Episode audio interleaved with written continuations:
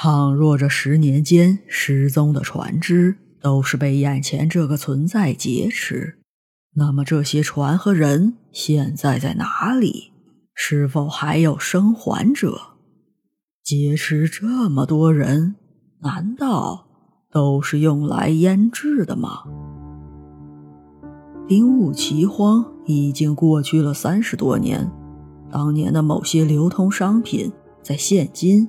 已经不再是主流，单就眼前这个阉人的生意来看，并不是一个有前途的行业，而且风险极大。张海虾看得出，这个阉人之人如此故弄玄虚，制造诡异气氛，就是为了制造谣言，从而阻止人靠近调查。但是。他完全可以更加秘密地进行，连谣言都不给流出的机会。毕竟买家需要的是商品，至于制作过程，并不需要展示。但是这个阉人之人，这两件事竟然都做了，这就有些反常了。难道他是在等待特定的人登岛查看？为了逼着暗中的阉人之人露面，张海岩在没有知会同伴的情况下，忽然大叫了起来：“嘿呦，bro，我看到你了，快点投降！”还在快速分析案情的张海虾顿时无语，不自觉地踮脚后退，本能地跟这个高压锅气嘴保持距离。忽然。张海岩噗的吐出刀片，快速闪身前行。张海虾也同时听到了前方的骚动，迅速跟上。等他赶到的时候，张海岩正从地上捡起刀片，认真地盯着上面的血迹。这口吐秘制刀片的技能是张海岩的独家绝活，也是他被雇主聘用为致命杀手的原因之一。张海岩的嘴部肌肉比常人发达，这可能得益于他儿时的刻苦训练。刀片们被藏在嘴里，竟然不会影响正常生活。当然，刀片都是他自己特制的，小巧且锋利，向着目标的要害吐出，一般可以一击毙命。被他用嘴看中的人。直到死才可能明白是怎么一回事。不过很可惜，那些人已经无法通知其他人了。只是这次，张海岩似乎失手了。张海虾凑近嗅了一下，除了张海岩的口水，刀片上并没有盐的味道。在血液的外层，有一圈淡淡的棉花的味道。张海虾有着异于常人的灵敏嗅觉。如果说普通人是通过识别人脸与身材来判断一个人是谁，那么他则是通过气味。这种判断方式的准确率非常高。而且不容易被易容或者伪装者欺骗，因为人的容貌与装扮很容易改变，而一个人自身的气味却无法在一朝一夕之间更改。不仅如此，张海虾还能从不同层次的气味大致判断出案发的经过或者细节。就像这一圈淡淡的棉花味道，说明刀片在打中血管之前，先划破了外层的衣料。而当时百姓穿的多数是粗布衣服，有些出海作业的渔民只穿褂子，有些甚至不穿上衣，很难有棉这种高档材质。而血迹周围没有浓盐气味。说明这刀片打中的并不是被腌制的人尸。倘若打中的是被腌之人，那么两次穿过岩层的刀片上应该残留浓重的海盐气味。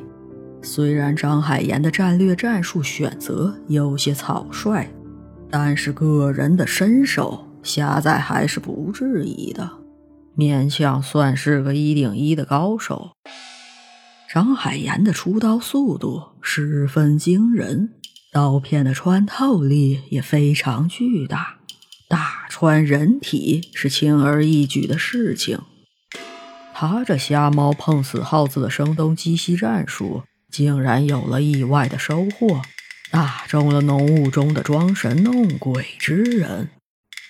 张海霞就此判断，这阉人之人出身富贵，不似海盗帮派，而且这鲜血的气味竟然还有些似曾相识。张海岩则不以为意。他实在想不通，这个世界对于嗅觉灵敏的人来说是一种怎样的呈现。他觉得人的血液气味还不都是一样的，都是一种类似蘑菇的金属芳香气味，能有什么特别？虽然张海岩的主动出击有了成效，为破案找到了线索，不过很可惜，他们只捕捉到了血迹。并没有抓到阉人之人，但是这对于张海霞来说已经足够了。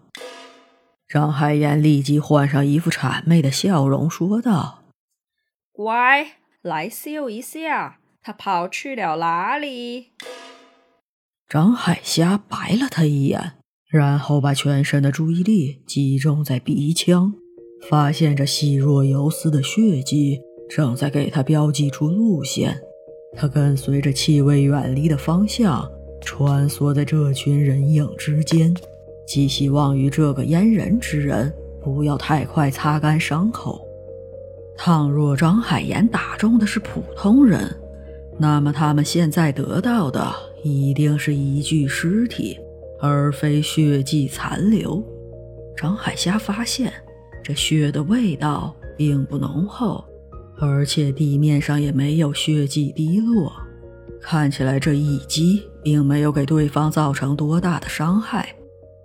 虽然在事后的案件回溯时，警长觉得这是一次非常优秀的主动出击，但是对于张海岩来说，无法一击致命已经是莫大的羞辱。他刚才的玩笑。也许只是用来掩盖内心的尴尬，张海霞并不与他计较。忽然，他们身边的人影开始骚动起来，仿佛提线木偶再次被提起。人影们朝着来时的方向开始迅速的退去，有些人影剧烈的抖动着，甚至抖掉了身上的岩浆。弹指之间，所有的影子。如海浪退潮一般，迅速地退入雾气的深处。人潮裹挟着张海岩二人前行了一段。为了避免被踩踏，他们迅速抽身撤离，小心翼翼地目送着这群人影消失在迷雾之中。此时，东北风忽然吹起，那大雾借着风势，以肉眼可见的速度漂移。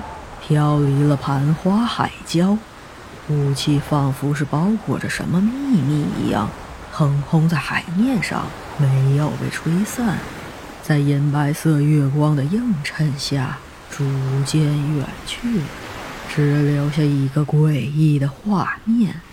张海岩二人跟着雾气，一直追到海礁的边缘，目送着那团雾气渐飘渐远。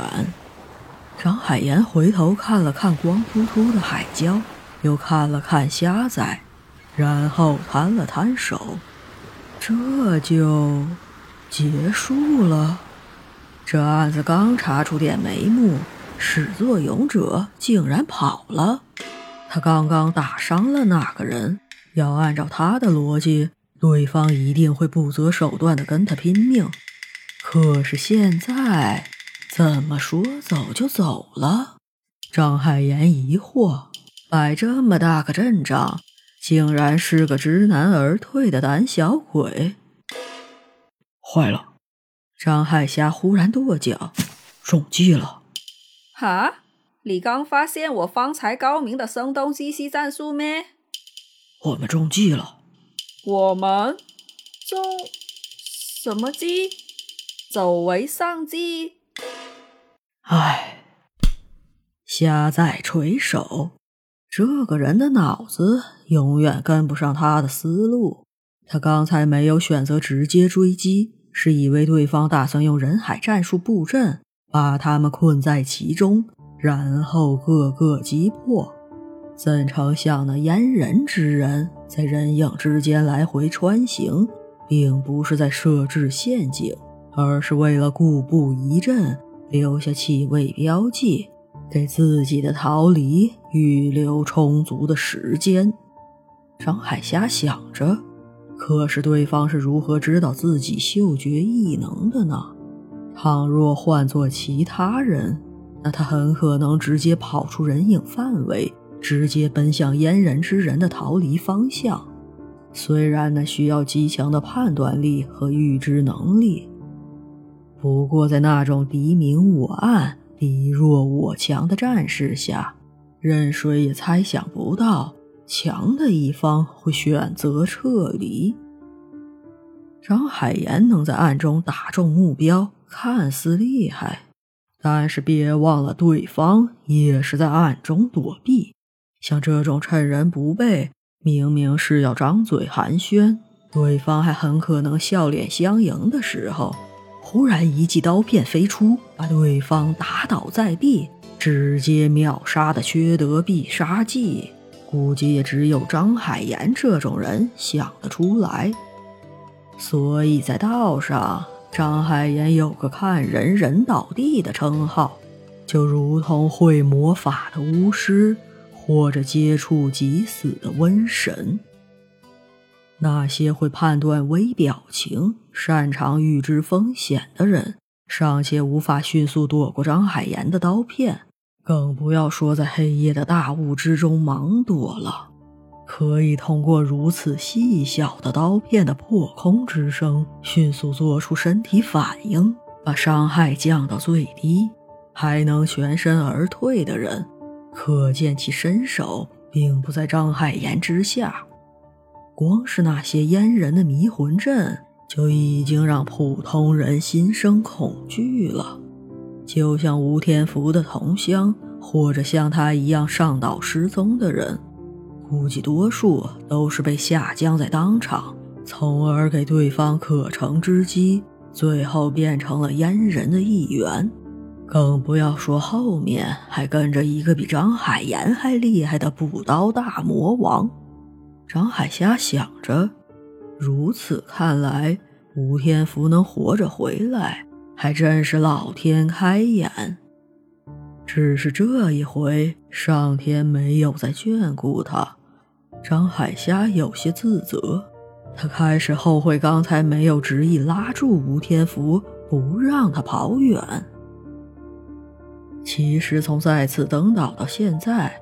也才不过过去了四个字的时间，张海霞看了看手表。